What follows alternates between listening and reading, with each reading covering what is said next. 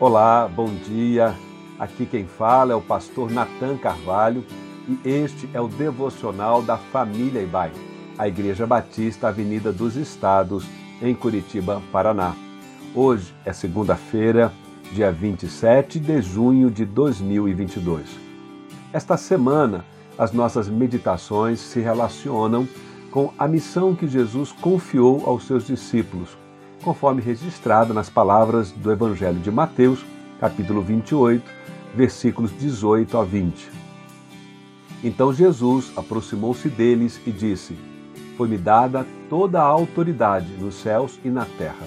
Portanto, vão e façam discípulos de todas as nações, batizando-os em nome do Pai e do Filho e do Espírito Santo, ensinando-os a obedecer a tudo que eu ordenei a vocês.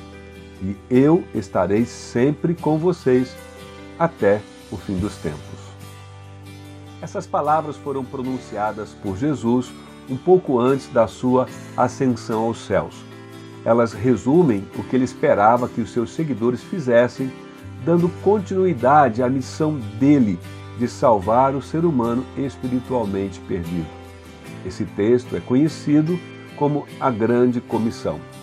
A razão do título é porque entendemos se tratar de uma ampla convocação para todos os seguidores de Jesus em todas as épocas, em todos os lugares e abrange alcançar a todas as pessoas em todas as nações. O verbo batizar e ensinar estão no gerúndio, dando uma ideia de continuidade, mas fazer discípulos é um imperativo portanto, uma ordem.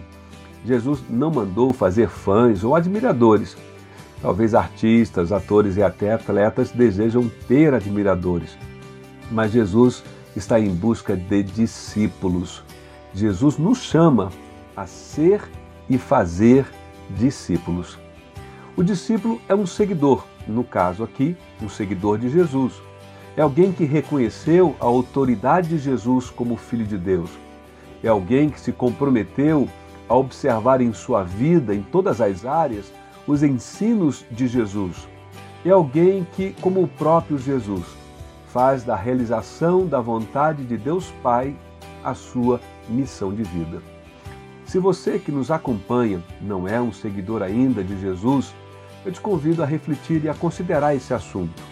Em certo sentido, todos temos uma pessoa como modelo e referência para estruturarmos a nossa vida. Que Jesus seja esse seu modelo. Que você possa reconhecê-lo e reconhecer a autoridade dele sobre sua vida.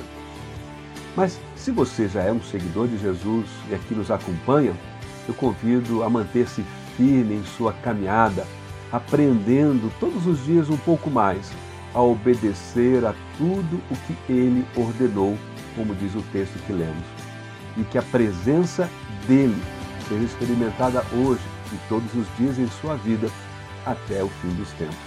E por aqui te desejo uma abençoada segunda-feira.